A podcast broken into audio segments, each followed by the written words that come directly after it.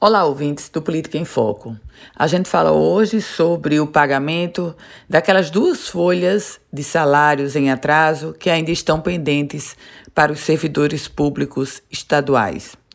Dezembro de 2018 e o 13º salário também de 2018.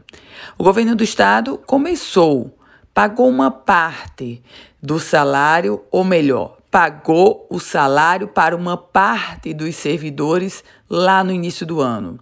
Já uma definição de que vai ser depositado um novo contingente agora, no mês de maio.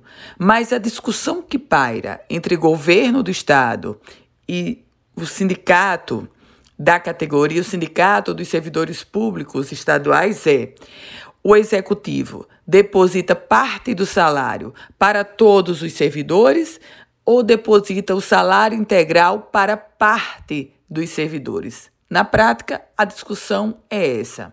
E o debate está posto porque o executivo não tem recurso suficiente para quitar a folha integral do 13º de 2018 vai pagar uma parcela agora em maio e o restante vai ficar para novembro.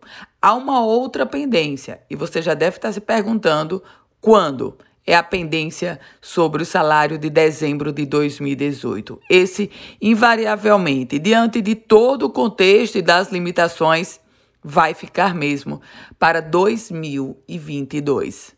Eu volto com outras informações aqui no Política em Foco com Ana Ruth Dantas.